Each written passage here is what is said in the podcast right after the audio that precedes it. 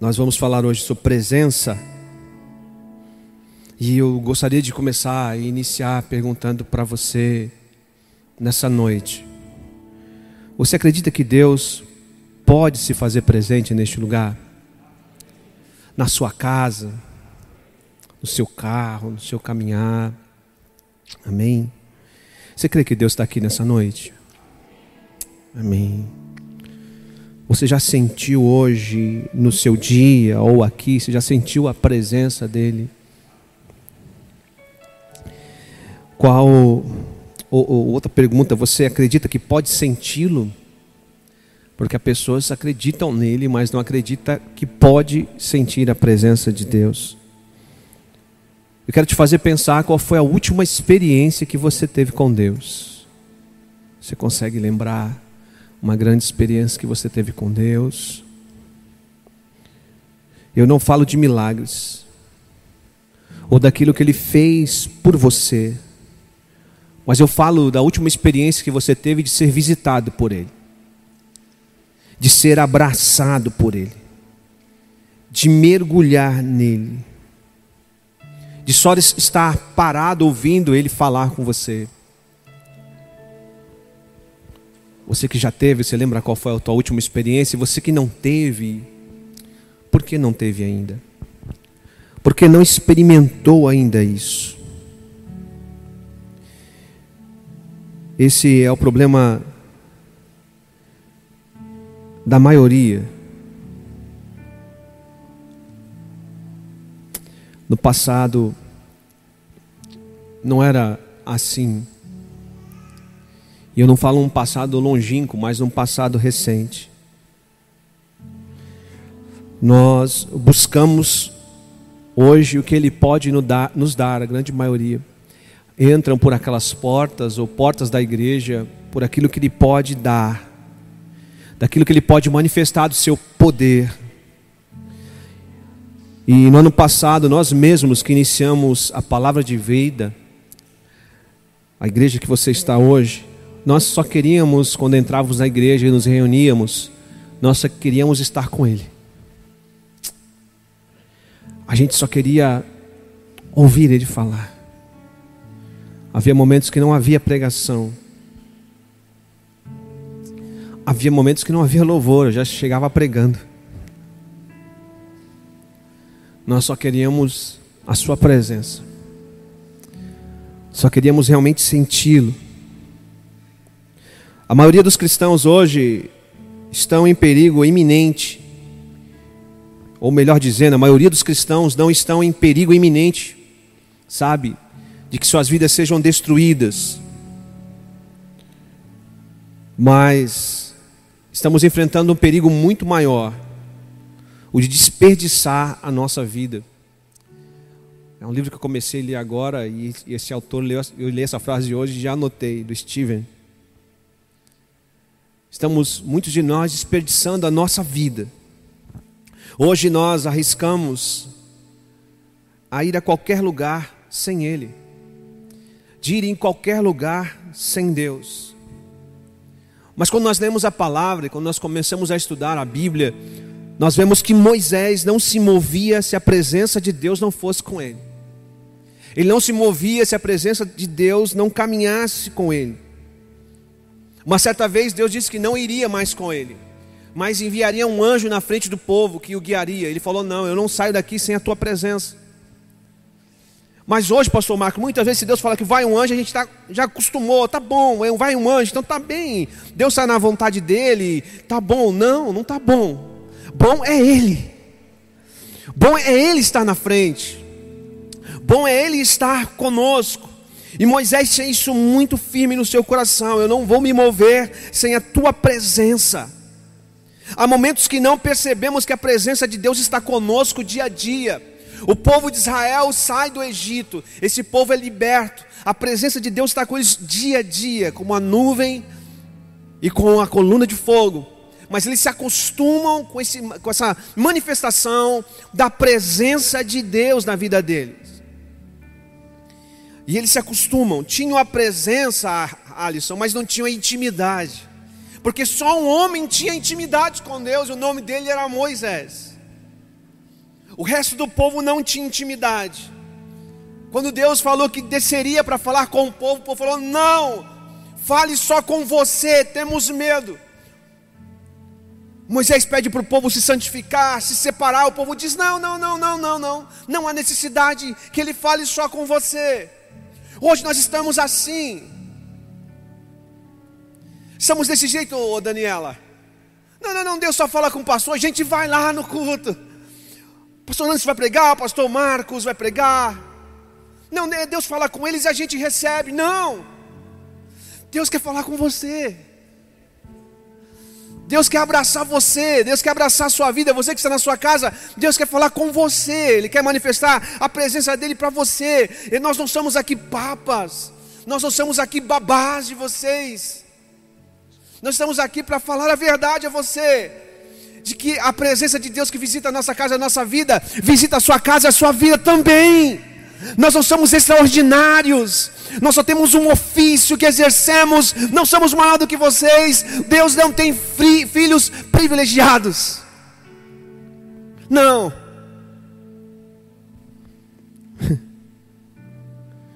Faltava intimidade. E chega uma hora que Deus ele ele vai testar o coração do líder. Eu falava com o Felipe nessa manhã, a gente ficou, acho que manhã e início da tarde conversando, e eu falando para ele o seguinte: tem uma hora que Deus fala para Moisés assim: Olha, eu vou destruir este povo, Mário, eu vou destruir. E a partir de você, Alisson, a partir de Moisés, eu vou começar uma nova nação. E Moisés diz assim: Não. Lembra da promessa que tu fizeste a Abraão, e este povo vem dele. O que, que as outras nações vão dizer concernente a isso? Deus estava testando o coração deste líder conforme a sua presença. Mas Deus está dizendo para a gente o seguinte: o problema não era Moisés, o problema era o povo. Havia uma terra a conquistar, mas o povo não queria, o povo se acomodou. O povo queria tudo na mão. Tudo reclamava, tudo murmurava, tudo apontava. E nós, como cristãos, somos meio, assim. Tudo a gente aponta, tudo a gente murmura, tudo a gente dá uma desculpa, a gente quer coisas confortáveis. Mas a gente vai ver nessa noite que quando a presença de Deus vem, algo muda na nossa vida. Porque Ele nos manda buscá-lo. E eu vou falar um pouco sobre isso, mas eu vou terminar dizendo quando Ele vem. Quando é que Ele vem, ele é um negócio sério. E quando Ele vem, Ele vem para acertar a nossa vida. Ele vem para alinhar a nossa vida.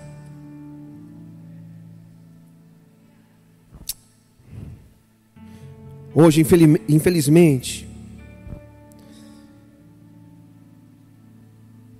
mais do que o ID que a Maria falou, que nós precisamos sair, nós vivemos um momento que nós temos que discipular a igreja. Não entendi, pastor. Eu vou te explicar. Muitos não conhecem e não leem o livro e não conhecem o dono desse livro. Então a gente tem que voltar aos rudimentos que nós estamos voltando já há dois anos falando para vocês aqui. A cada um que sobe aqui. Porque a gente esqueceu o que é ser cristão, o que é ser discípulo de Jesus, o que é caminhar com a presença, andar com a presença. E é por isso que hoje, e nós vemos também, deixa eu voltar aqui. Por isso que o povo de Israel, ele era dividido. Porque só vive intimidade quem está disposto primeiro a viver em intimidade. E este povo não queria. E quando não se vive em intimidade com Deus, em unidade com Deus, porque a primeira oração, a oração de Jesus por nós e pelos discípulos, é que nós se, é, é, fôssemos um só. Só que para ser um só, só podemos ser um só nele. Quando a gente não está nele, é impossível esta igreja ser uma só. É impossível a gente caminhar com a Esleana. É impossível a gente caminhar com a Nazareno. É impossível a gente andar até com a outra palavra de vida.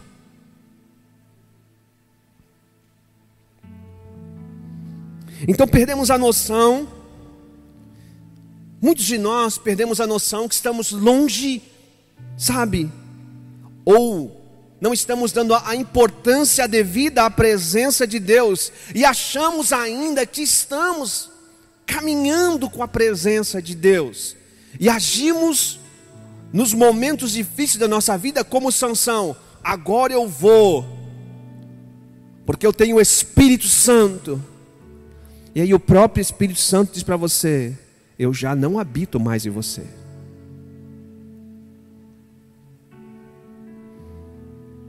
Será que a nossa unidade é falsa? Porque o que nos une seria só fazer conferências, fazer projetos, se reunir para fazer culto, para ter ideias, para fazer a manutenção desse templo. Nós nos reunimos só para fazer coisas juntos. Só que se reunir só para fazer coisas juntos, não é o mesmo que andar juntos. Fazer juntos não é a mesma coisa que andar juntos. Nós continuamos divididos. E quando não há união, tudo é passageiro. Temos que ser um com Deus. É sobre isso que eu quero falar nessa noite com você. Nós vemos que outros querem trazer, fabricar a presença de Deus, como Davi. A intenção do coração era boa, não basta a intenção, tem que obedecer. Não basta a intenção. A intenção era boa, quando Davi assume o reinado de todo Israel, a primeira coisa que ele quer fazer é trazer a arca da aliança, a arca que marca a presença de Deus. O primeiro ato dele, como presidente da sua nação, é: não vamos ficar sem a presença de Deus neste lugar, vamos trazer, porque ele é o Rei dos Reis e Senhor dos Senhores. Então ele faz algo bonito: constrói um carro de bois, chama pessoas para levar, mas a arca não se carregava em carros de bois Havia pessoas que deveriam carregar esta arca. Quem estava em volta da arca não eram as pessoas que a, igreja, a, a Bíblia dizia que deveria estar de, em volta da arca. E o que acontece no caminho? Uma festa, uma alegria. Mas de repente o boi tropeça e a arca cai. E um menino coloca a mão e esse menino morre. Deus está dizendo para nós que há muitos que querem trazer ou fabricar a presença de Deus como Davi mesmo com boa intenção. Mas não é dessa forma que se atrai a presença de Deus. Dessa forma você atrai morte para a sua vida. Porque quem produz a presença de Deus, vai chegar um dia que vai cansar, porque não é presença de Deus, é emoção. Mas quando a presença de Deus vem, não há quem canse, não há morto, há vida com abundância. E quantos lugares nós temos visto da produção da presença de Deus? Produzir a presença de Deus causa morte. Nós queremos fazer do nosso jeito, colocamos quem não deveria para carregar a presença, e nós matamos pessoas ao invés de celebrar a presença do Senhor no nosso meio. Quando isso acontece, Davi fica chateado, vai para casa bicudo, não entende o que está acontecendo, aí chama os sacerdotes que explicam: fizemos da maneira errada, porque faltava conhecimento. Não é de qualquer jeito. Eu não posso criar coisas do céu com, com habilidades terrenas. Eu não posso, você não pode criar, trabalhar com as coisas do céu com habilidades terrenas. Jesus chama os discípulos ao monte, Pedro, Tiago e João. Naquele lugar a presença de Deus se manifesta, ele se transfigura. Ele se mostra como Deus. E naquele momento Pedro diz assim: Vamos ficar aqui? Aqui é bom demais. Jesus diz: Não, a gente tem que descer. Porque não só, eu não só me manifesto no monte, mais tarde ele diz assim: entra no teu quarto, fecha a tua porta, porque eu quero falar com você. Ele está dizendo: eu quero se manifestar lá no cômodo da tua casa, não é só no monte, não é só nos grandes momentos marcantes da nossa vida, de grandes festas, de congressos. A canção que nós cantamos, Eu Só Quero a Sua Presença. Hoje eu não vou pedir nada, precisa ser verdadeira em nossos lábios. A Maria falou um pouco sobre isso aqui, né? O problema é que hoje trocamos a prioridade por distração. Nós estamos trocando as prioridades, ou a prioridade da nossa vida, que é Deus, que é a Sua presença, por distração. Hoje nós temos tantas responsabilidades, tantos afazeres, que nós vamos levando tudo na correria. E quando um membro da família cobra a gente, a gente fala assim: vamos pegar um final de semana para ficar juntos. A manutenção da sua família não se faz de um final de semana a cada semana, ou a cada mês, melhor dizendo, ou de três em três meses. A manutenção da tua, da tua família é todos os dias. Quando a presença de Deus é prioridade para a sua vida, para a sua casa, para a sua família. Não se arruma família em um final de semana. Não se arruma um casamento num final de semana.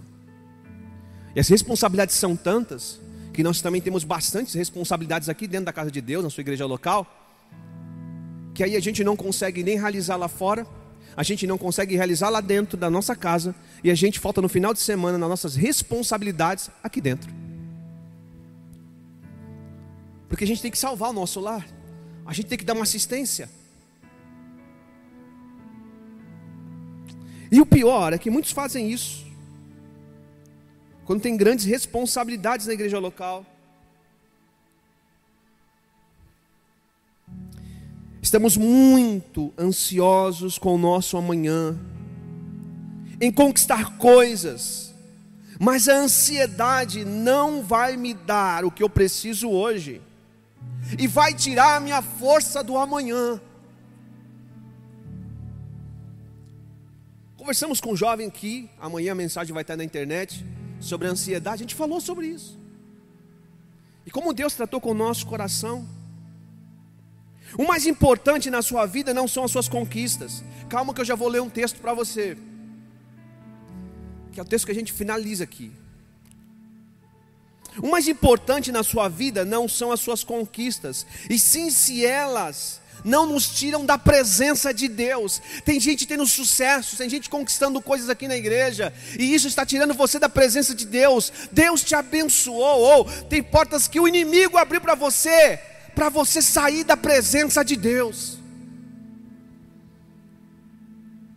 E quando eu falo você, todos nós aqui, você que está me assistindo. Chegamos muitas vezes no templo e nos preocupamos. Eu não combinei com a Maria, eu falei com a Maria ali na frente. e está aqui, se você quiser pegar meu tablet depois, pode dar uma olhada. Chegamos no templo e se preocupamos com a estética do nosso templo, com as luzes, com a qualidade de vozes, com a qualidade de músicos.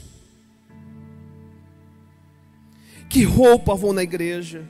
Como vou me apresentar? Que roupa veio A ou B? Porque tal pessoa faltou. E a gente não consegue ver a presença. A gente fica como o povo do Egito. Há uma chama de fogo neste lugar. Há uma nuvem neste lugar. Deus se manifesta no louvor. Deus se manifesta com o irmão que está do seu lado. É um abraço, sabe que Deus mandou entregar, mas você está com a cabeça em outro lugar.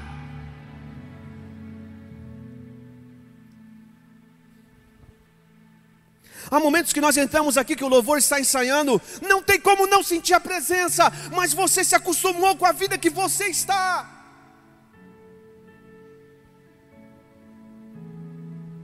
No passado, as pessoas deste lugar entravam por aquela porta com temor e tremor, dizendo: Hoje eu vim oferecer e não receber. Não tínhamos carros ou roupas de marca, mas tínhamos um coração ardente pelas coisas de Deus e de mudar essa cidade, de levar uma palavra contemporânea que mudasse o coração das pessoas. Eu espero que hoje neste lugar Deus não te derrube no chão fisicamente, mas te derrube no teu interior, Ele te derrube, Ele te arrebente por dentro, para que você levante uma nova pessoa em nome do Senhor Jesus. Se essa chama volte a queimar no seu coração. E agora eu começo a mensagem, vamos lá. Vamos, Natan.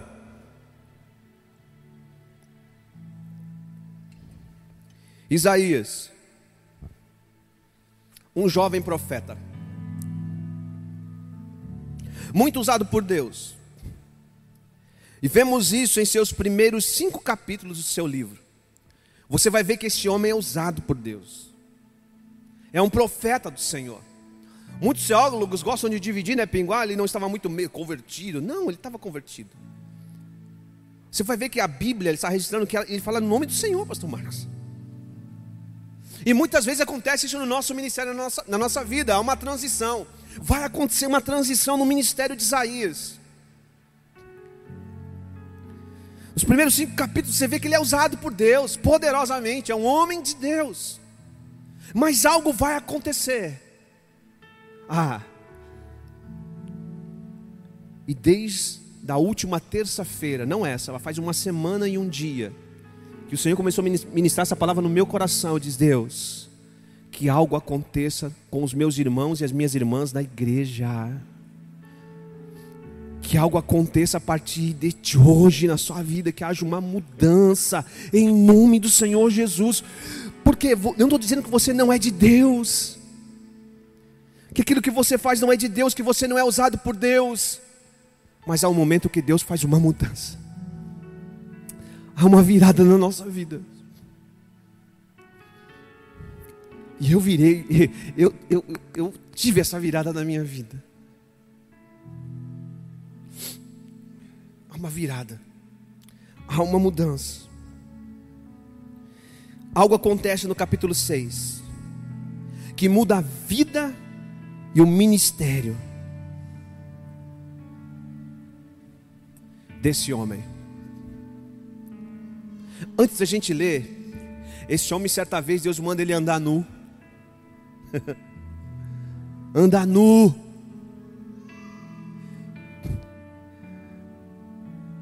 Quem anda na presença não, não discute. Se ele mandar alguém andar nu agora, gente, talvez a gente vai arrebentar na internet como arrebentaram esse profeta.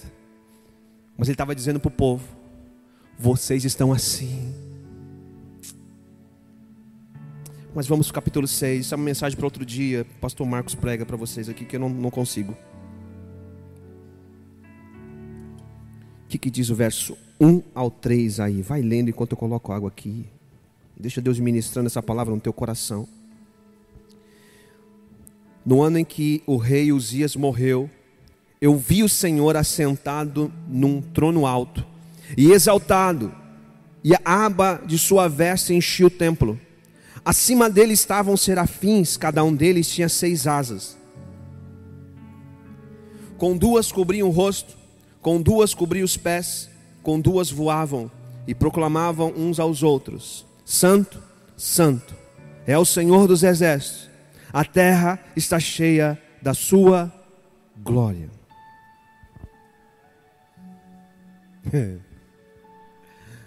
Você consegue, eu ia entrar com João aqui, mas como mês que vem, às quartas-feiras, a gente vai, de vamos estudar Apocalipse versículo por versículo, vai ter um dia que a gente não vai falar do trono. A gente vai voar aqui. Então eu só quero dar uma pincelada nesse negócio aqui agora. Que nós, ao ler, a gente já começa a imaginar. Porque nesse momento que estamos cultuando aqui, os anjos estão fazendo isso. Santo, Santo é o Senhor dos exércitos. Eles estão afirmando: a terra, a terra está cheia da sua glória.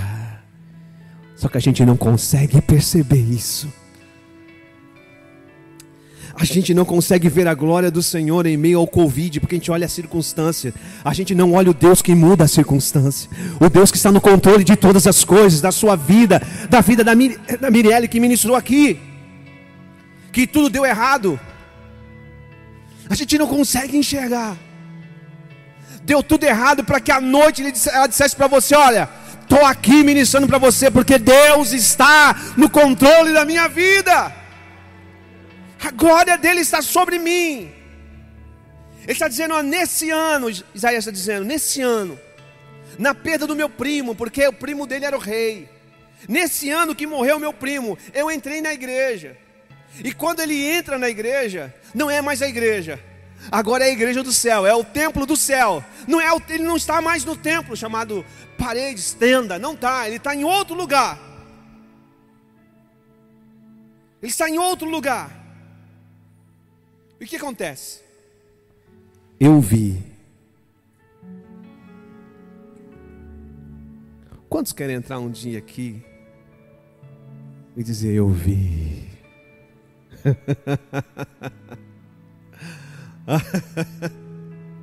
Se você está aqui, abre o cadeado. Quando você entra, já não está, não é mais aqui, você está em outro lugar e dizer assim: Eu vi. Já pensou no culto aqui hoje dizer: Eu vi. O que que você viu, Isaías? O Senhor.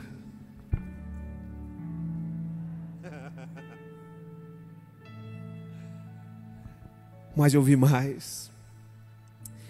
Eu vi ele assentado no alto e sublime trono. e não acaba aí. Eu vi serafins. Com duas asas cobriam os rostos, os rostos, com duas asas cobriam os pés e outras duas voavam. Isaías está dizendo: de uma visão de um lugar no céu. Você pensou que acabou? Não. Tampava o rosto. Daqui a pouco eu explico. Tampava os pés. E voavam. Você pensa que acabou? Não. Eles adoravam uns aos outros. Ei, ei. Não era virado para o trono. Eles não estão virados para o trono. Estão aqui um para o outro. Santo. É o Senhor dos exércitos.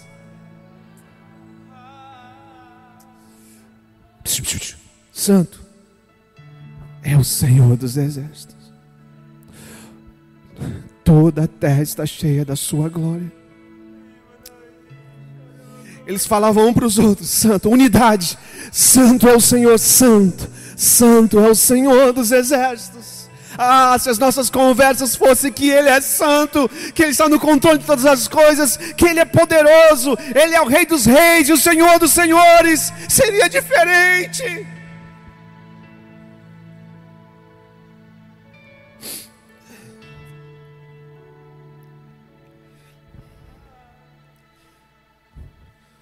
Os anjos falavam um para o outro. Sabe por quê? Ele é puro demais para a gente olhar para ele. A gente não pode olhar. Mas Isaías olhou. E você vai entender por quê. A gente não pode olhar. Ele é muito santo. Eles estão dizendo, ele, ele é santo. Eles enxergavam a pureza, a grandeza, o poderio, o domínio de Deus sobre todas as coisas. Deus está dizendo, Isaías, você não precisa adorar para eu ouvir, mas você precisa adorar porque eu já estou no ambiente. Toda a terra está cheia da minha glória, Isaías. Você não adora para me chamar, você adora porque eu já estou lá. Já estou na sua casa, já estou no seu carro, já estou caminhando com você. Você adora porque, olha, santo, Ele está aí.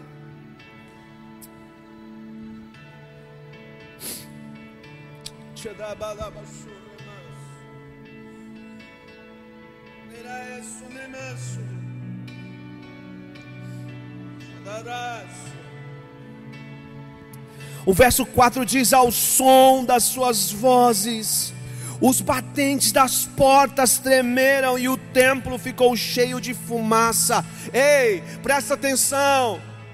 O som dessa adoração, de quem? Dos anjos. Faz os batentes das portas daquele templo do céu tremerem. O Vilas Boas teve essa essa experiência. Começou a adorar as portas da casa dele, começou a balançar. Ah, irmão, voa isso aqui tudo, mas a gente precisa um dia adorar que isso aqui balance. Que aquelas portas façam barulho, o que, que é isso? Toda a terra está cheia da sua glória.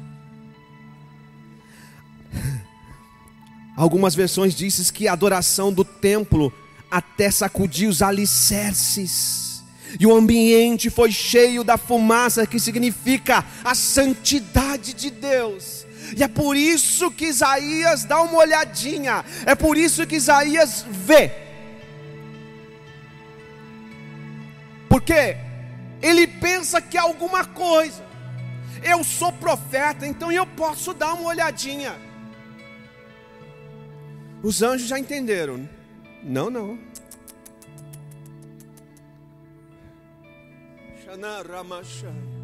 É por isso que muitos de nós não desfrutamos da presença. Porque a gente acha que é alguma coisa. Não, não, abaixa, abaixa, diz: Santo, Santo é o Senhor dos exércitos. Não posso nem olhar. É muito bom dizer que Ele é Pai, e Ele é. É muito bom que a gente pode sentar na cadeira de balanço, a gente pode. Mas a gente está esquecendo quem Ele realmente é. Ele é o Senhor Todo-Poderoso, Ele é santo. Com essa história de pai, Ele é, nós estamos perdendo um pouco do respeito, pensando que é igual ao nosso pai.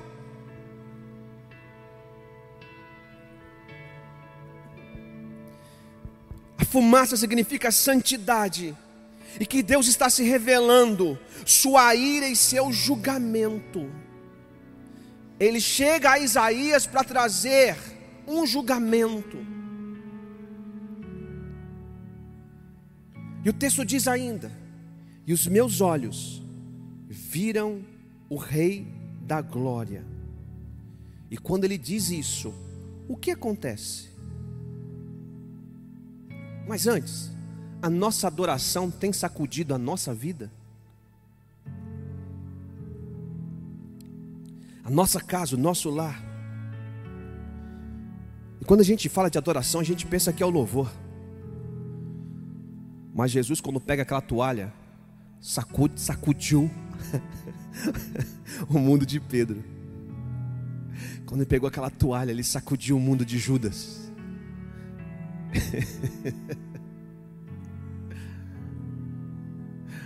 Quem tem? Você, a tua adoração tem sacudido alguém?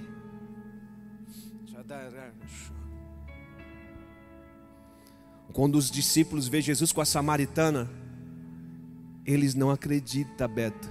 O mundo deles foram sacudido. Como que pode?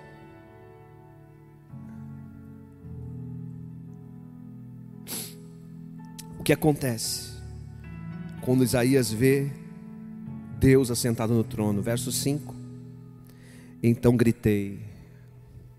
Você vê os anjos gritando? Ai! Você está vendo algum anjo gritando ai? Paula, não está vendo, não está vendo. Mas Isaías viu e gritou: Ai, ai de mim, estou perdido, pois sou um homem de lábios impuros. E vivo no meio de um povo de lábios impuros, e os meus olhos viram o Rei, o Senhor dos Exércitos. Ah, estou perdido, estou condenado não há como me esconder. É o fim. Sabe por que ele está dizendo isso? Porque agora, ele, quando ele olha para Deus, ele está olhando assim, ó. Ele sabe de tudo. Ele sabe que eu sou usado, mas o que sai da minha boca é podridão. Eu sou usado no ministério, mas eu tenho práticas erradas ainda. Quando ele olhou para ele e falou assim: opa, ele é muito superior que eu. ele começa a ver o quão miserável ele era. E quando nós entramos na presença, esse pessoal que, que fala que está cheio da unção de Deus e o sapato brilha mais do que a glória de Deus na vida dele, tá, tem coisa errada aí, meu irmão. Que o terno dele brilha mais do que outra coisa, tem coisa errada aí, porque quando quanto mais a gente entra na presença dele, mais a gente se abaixa, mais a gente se esconde, mais a gente vai para o deserto orar, porque a gente não quer receber a glória de ninguém como Jesus.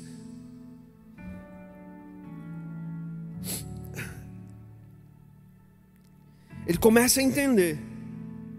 O que fala é podridão. E também o povo que eu caminho junto, o meu povo também, só fala coisa podre. O meu povo também procede assim. Quando a presença dele vem, meu irmão e minha irmã, você confessa.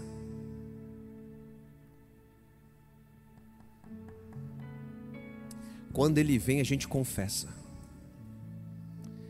Ele vem com juízo. Ele vem para mudar as coisas. Ele vem para te derrubar por dentro. Você confessa, não conta história. Porque gente arrependida não conta história, não se justifica, confessa pecado. O que, que diz o verso 6 e o verso 7? Logo um dos serafins voou até mim, trazendo uma brasa viva que havia tirado do altar, com uma tenaz com ela tocou a minha boca e disse: Veja, isso tocou os seus lábios, por isso a sua culpa será removida e o seu pecado será perdoado. Agora eu vou te perguntar uma coisa: por que o anjo não pegou na mão a brasa?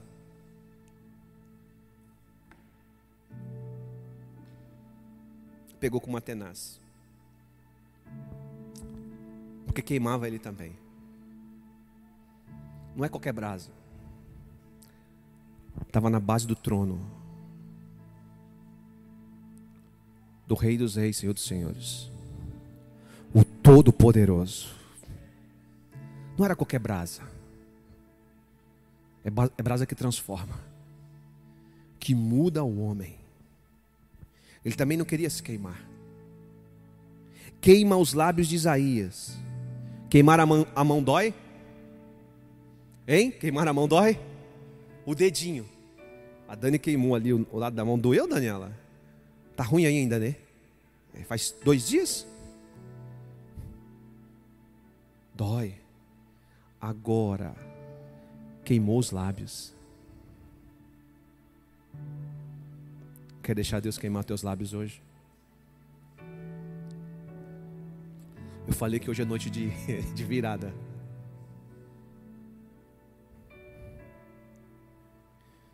Isaías está nos descrevendo a purificação da sua vida. Agora dá uma olhada de profeta para o teu irmão e diz assim: purificação dói.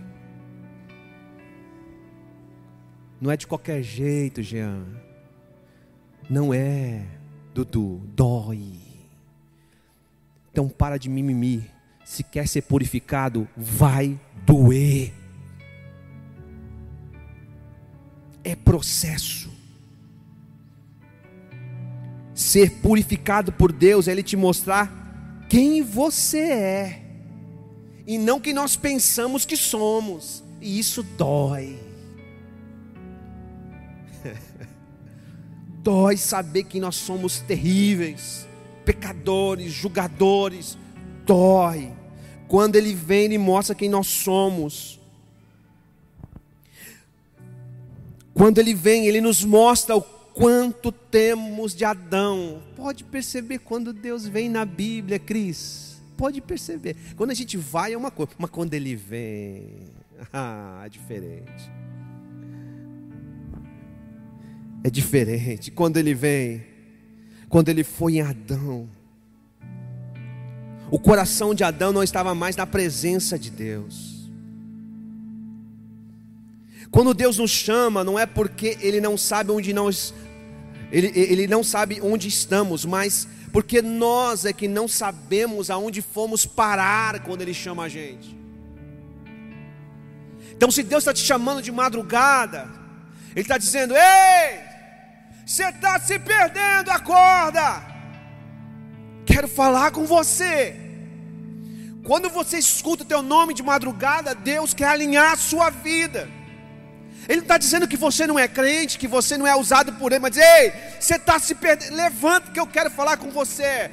Para de colocar no WhatsApp, no seu status, no seu. Estou com insônia. É coisa nenhuma. É Deus querendo falar com a sua vida. Para o coração, a ansiedade, diz Deus, fala. Não pega a Bíblia e sorteia, não, né, Pastor Marcos? Senta, pelo amor de Deus, e deixa ele vir até você.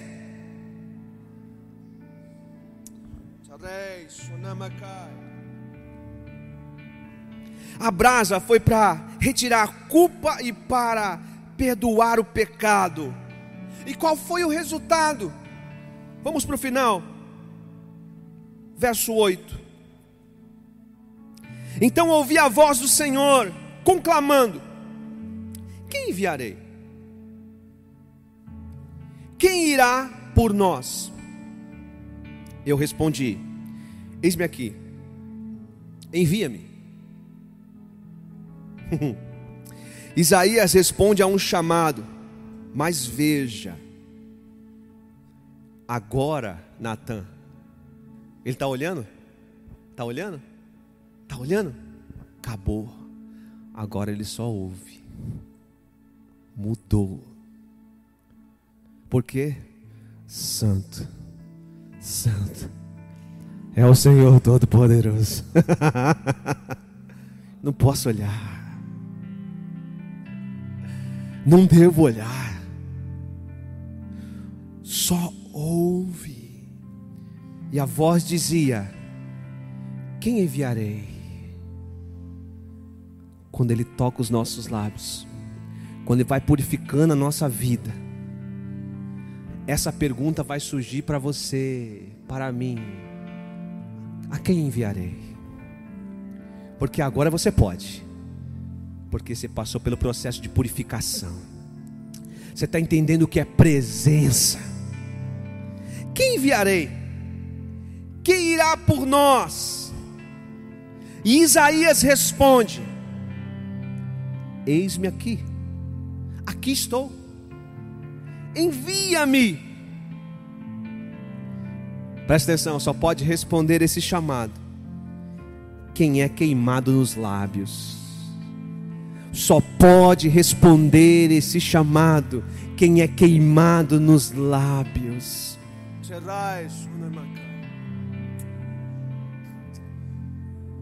Não tem como, não tem outro jeito. Não há outro jeito. Não há outro jeito. E por quê? Pessoas de lábios queimados não vão deturpar a mensagem. Não vão. E só tem lábios queimados quem um dia esteve na presença dEle. Boca purificada para levar uma mensagem santa. Deus não muda. Presta atenção, Deus não muda, mas Ele nos muda. O resultado da presença nos leva à transformação, purificação, santificação e novamente ao propósito do nosso chamado. Tira o do do chamado, fica o que? Chama. Chama que eu vou. Deus pode queimar os teus lábios e fazer essa pergunta para você? Na verdade, quem morreu naquele ano não foi Uzias. Na verdade, quem morreu naquele ano não foi Uzias, foi Isaías. Foi Isaías que morreu nesse, nesse ano. Só a renúncia para quem está morto para esse mundo.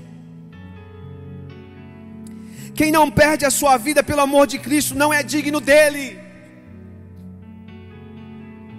Aqueles que não conseguem renunciar fama, curtidas, bens, emprego, salário, tudo, sem olhar para trás, não é digno do Senhor.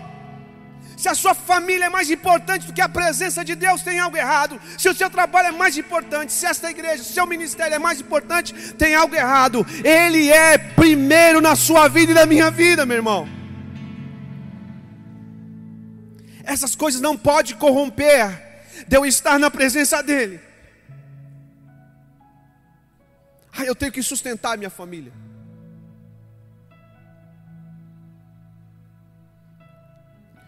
Você nunca será feliz realizando os seus desejos. Se você não permite Deus trabalhar em sua vida, nunca poderá trabalhar para Ele. Tenha certeza disso. Quando estamos longe da presença, fazemos como Isaías, somos usados, mas com lábios corrompidos. E tudo bem. Quando estamos longe da presença, estamos como Caim, errante, caminhando por aí, longe da presença. E muitos aqui estão nesse estado, estão como Elias, no fundo de uma caverna, no escuro de uma caverna, cheio de bicho. Ninguém me enxerga aqui. Opa, ele enxerga. Longe da presença é isso. É caverna. Quando estamos longe da presença, estamos como Jonas, escondido num barco para não cumprir a missão. E não bastou o barco, teve que ir para o ventre de um peixe. Quando estamos longe de Cristo, fazemos como Pedro, saímos do propósito e voltamos a pescar. Voltamos a fazer o que eu falei domingo, que Deus falou assim: não é para fazer mais. Mas a gente volta. E nada dá certo e a gente reclama com Deus. Até que Ele aparece na praia e diz para você: Você me ama? Posso queimar teus lábios? Vai, vai apacentar os meus cordeiros ou não vai? Quando estamos longe de Deus, e parece que tudo que a gente está fazendo é um sucesso, aparentemente, como Paulo. Aí Deus tem que te derrubar no chão, fisicamente. Tirar a visão dos teus olhos e dizer assim, como Paulo: Senhor, ah, agora você sabe quem eu sou.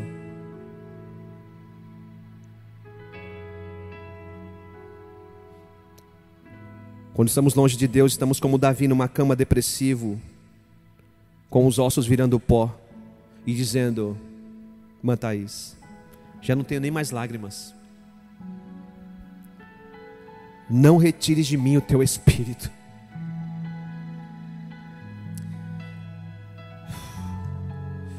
Davi diz uma coisa que nós não dizemos muitas vezes os pastores: me tira do altar.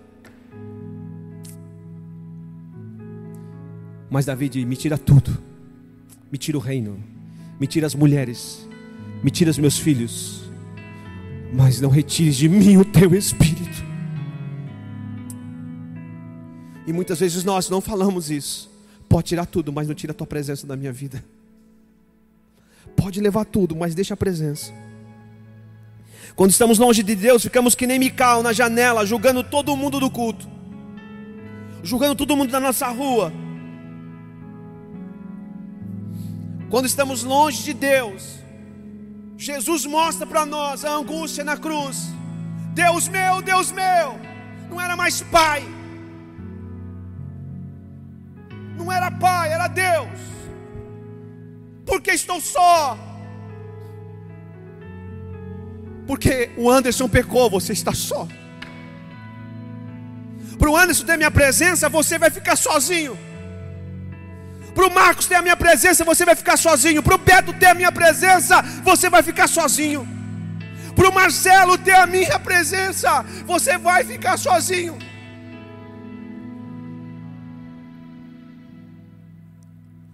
Você sente alguma coisa?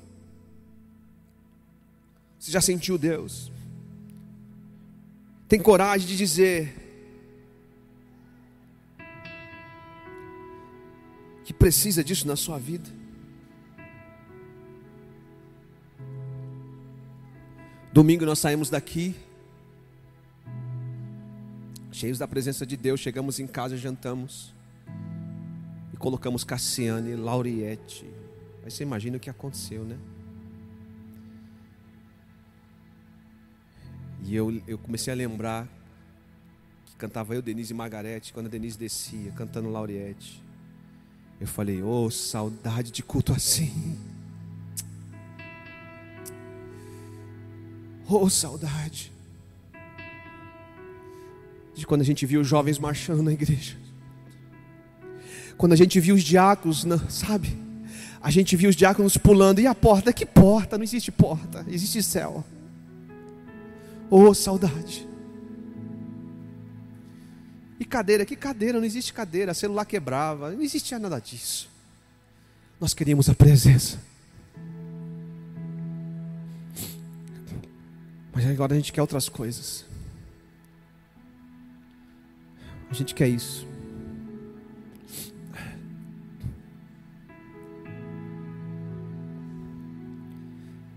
Eu comecei a falar com meu filho, eu falei para Daniela, ô oh, saudade de dar uma chapada dessa, num lugar desse. Eu não sei se o Alisson estava lá, o Alisson, mas uma vez a gente estava num culto de jovens lá em Barequissaba. Eu estava pregando e eu lembro que o Cosme caiu para trás com teclado, caiu com tudo.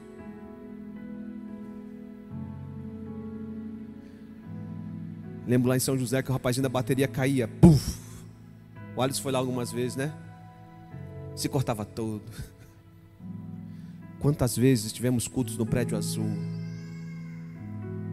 Oh, saudade. E Deus nos pergunta nesta noite, porque Ele pode mudar nossa vida hoje, Ele pode mudar a vida da igreja hoje.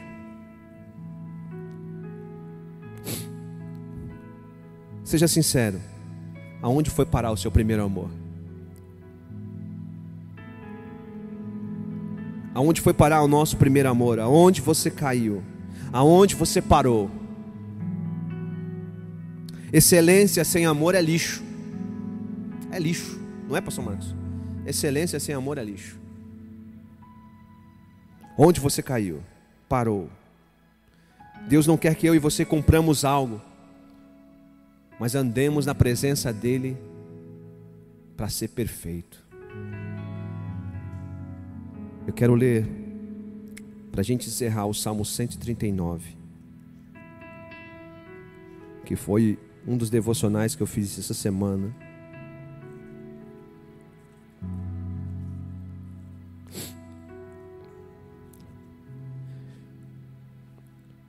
Que diz assim, 139, verso 7: Para onde poderia eu escapar do teu espírito? Para onde poderia fugir da tua presença. Davi está dizendo: Como posso escapar?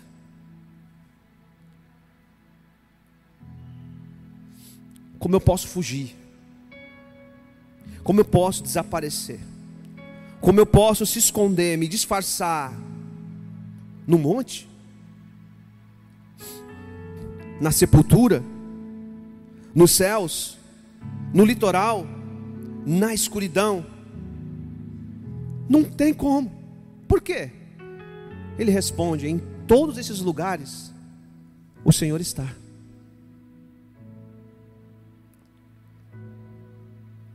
Sua presença me persegue.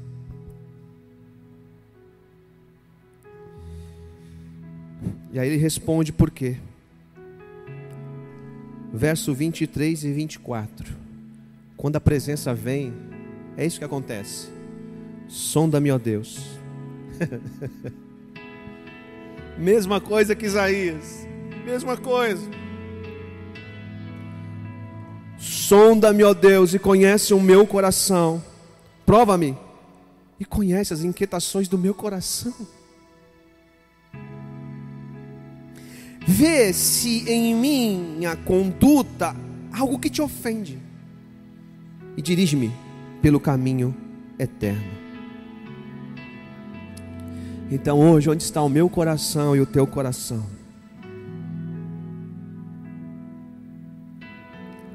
Deus quer colocar a presença dEle na sua vida nessa noite novamente. Eu gostaria muito que você visse o Senhor, que nós todos olhássemos o Senhor, que reconhecêssemos quem Ele é. Sabe por quê? Porque a presença dele nos transforma. a presença dele nos muda. E quando eu estava terminando, eu levantei da cadeira, guardei as coisas. Essa canção começou a cantar, que eles vão cantar agora. Eu falei para Daniela, ela olhou para mim e falei assim: Não tem como ser coincidência, meu. Não tem, eu falei para ela, não tem como ter ser coincidência. Tanto que eu pedi tarde, né? Eu pedi tarde, falei, dá para cantar? E assim, pode apagar a luz, Marcelo? A gente só vai cantar ela e vamos embora. Fique como você quiser, sentado. Se quiser levantar para adorar, você levanta. Faça só o seguinte: quero te ouvir. Diga assim: vem com a tua presença. Porque eu estou te buscando nessa noite, neste lugar. Amém?